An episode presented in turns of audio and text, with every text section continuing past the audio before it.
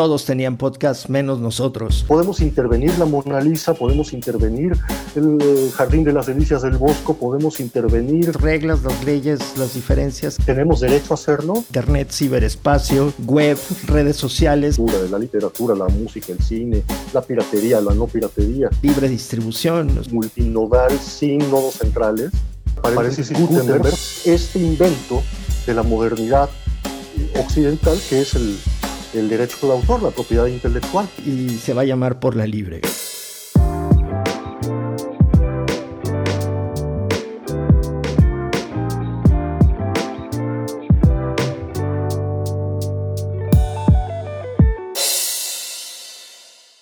Está en mi pantalla el investigador, editor, escritor, cuentista y maravilloso músico y autor de canciones.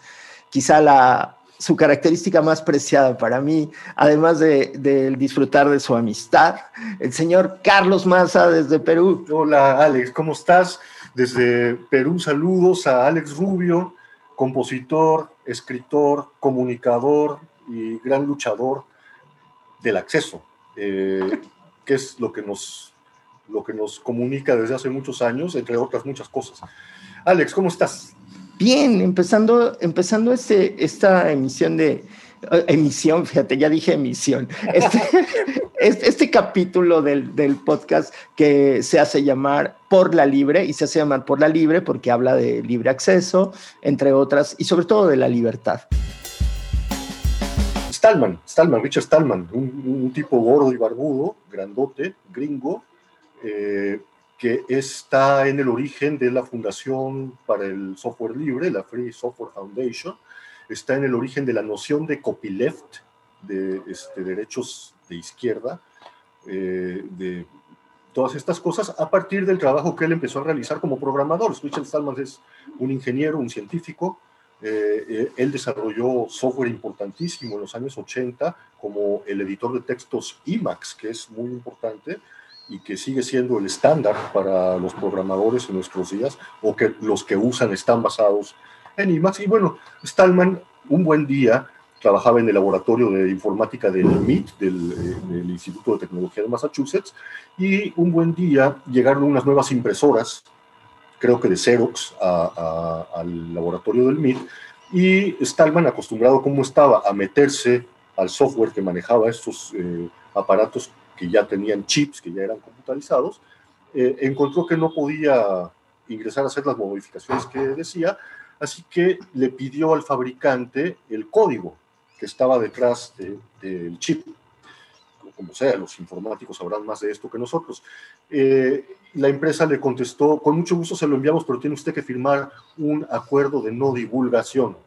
Y Stallman entró en trompo, como decimos en Perú, se volvió loco, y que acuerdo de no divulgación, pero si toda la vida los programadores nos prestamos las cosas y es así como funciona la, cibernética, la ciencia de la computación, prestándonos cosas para hacerlo mejor cada vez. Y a partir de ahí, eh, Stallman empezó a poner atención en eh, el impacto que las leyes de eh, derecho de copia, de copyright y de propiedad intelectual tenían sobre el desarrollo de la ciencia a la que él estaba dedicado, la ciencia de la computación. A partir de ahí, Stallman desarrolló eh, estas ideas y empezó a dar conferencias por todo el mundo y se convirtió hasta nuestros días, bueno, ya hace unos años que desapareció de la escena, ha dejado de ser activo, pero en el adalid del software libre, de una nueva visión del derecho autoral para información, específicamente información. Es más o menos lo que es estable. Y alentar el desarrollo del progreso, que es esencialmente como nace el copyright, así como eh, nace para alentar e empoderar al autor, pero hay un péndulo histórico en el que el peso de la restricción deja de estar en la industria, deja de ser una regulación industrial y la restricción no la aplican a nosotros, a los lectores, a los programadores, a los usuarios de DVDs, para quien se acuerde de qué era eso. Y este péndulo es el, el eje de, de, esta, de esta crítica que hace Stallman y a, la, y a ese péndulo le ofrece salidas. ¿no? Exactamente, la idea que él tiene del derecho de autor es una lectura muy personal suya de la historia del derecho de autor, de lo que estuvimos hablando en los dos episodios anteriores de Por la Libre.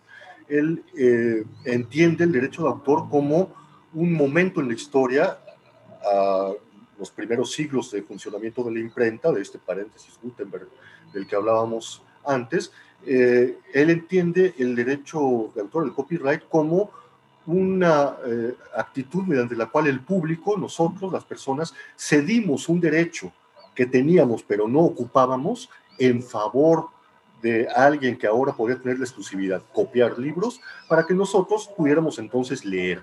Nosotros no podíamos copiar los libros, no teníamos la imprenta o no sabíamos escribir bien, qué sé yo. Entonces, ese derecho nuestro de acceder a la información, copiarla y hacer con ella lo que queramos, se lo cedimos a la industria de la imprenta para que nos diera libros para leer. Esa es básicamente la tesis de Stallman.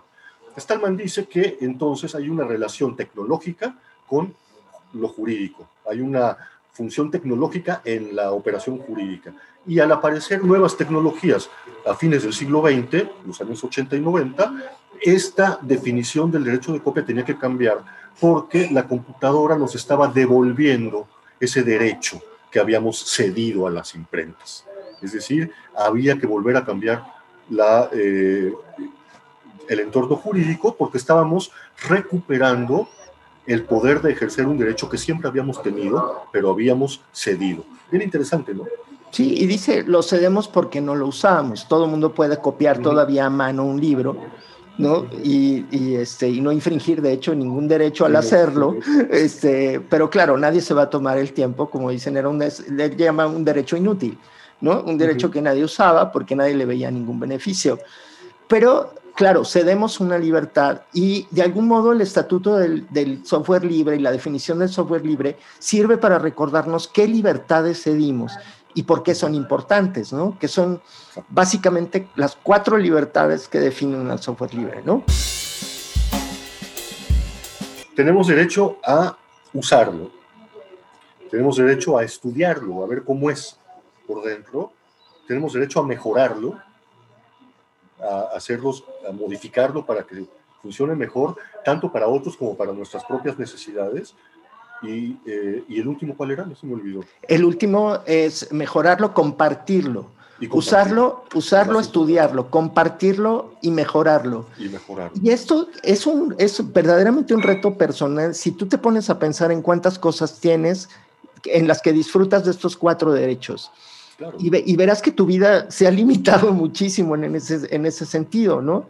Es decir, que, que al contrario hemos estado en el mercado en que lo único que podemos usar, estudiar, compartir y mejorar es lo que nosotros producimos y lo entregamos a la gran máquina algorítmica para su consumo. Es decir, hemos salido perdiendo horriblemente al ceder estos, estos derechos que no parecen y peor ahora con las leyes anti-reparación. Exacto, porque eh, nos hemos quedado sin la capacidad de convencer al Estado que nos representa de que está evitando, de que está bloqueando nuestro acceso a un derecho que él mismo nos, nos sancionó, nos dio. Somos un Estado soberano, naciones soberanas, tenemos derechos que son de todos y el propio Estado, bajo la presión de los poderosos, de la gran industria de, medios, de la gran industria editorial, de la gran industria de información, nos bloquean el acceso incluso a la conciencia de que habíamos tenido el derecho. Lo damos por sentado, es natural que no tengamos ese derecho.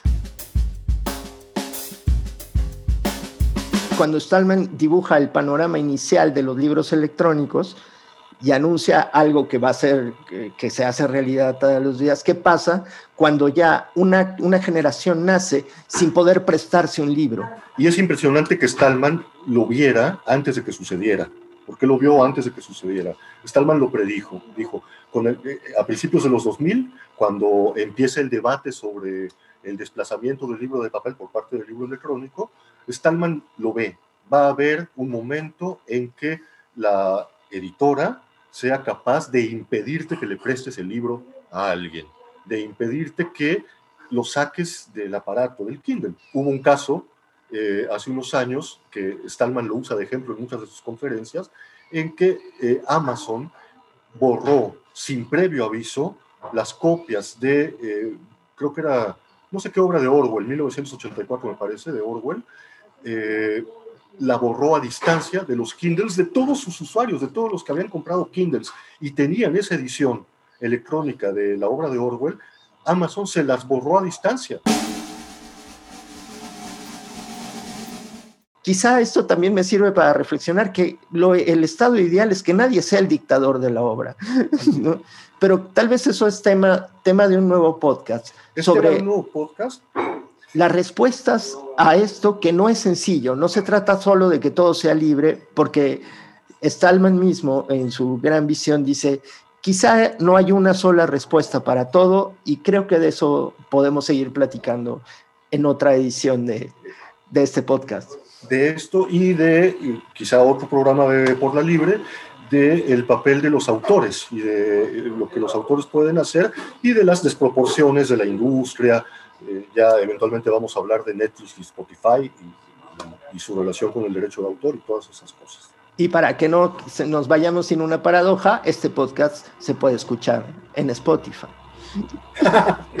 Fíjate que Stallman eh, se negaba a transmitir sus conferencias a través de Facebook, porque decía, sería como ir en contra de mí mismo, transmitir a través de Facebook, porque estaría poniendo mi discurso sobre el acceso a través de una plataforma que no permite el acceso, que no permite que entres, que modifiques, que, eh, este, y que además recoge datos, sin decirte qué datos recoge de tu comportamiento, etc. Entonces él no permite que se realicen eh, sus conferencias que se transmitan por Facebook.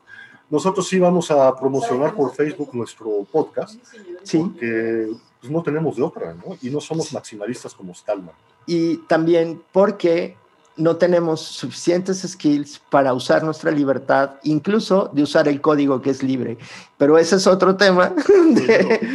ese es otro tema. Y ya hay muchos en la canasta. Así que, este, Carlos, muchas gracias. Y a todos los que escuchan esto, se llama Por la Libre.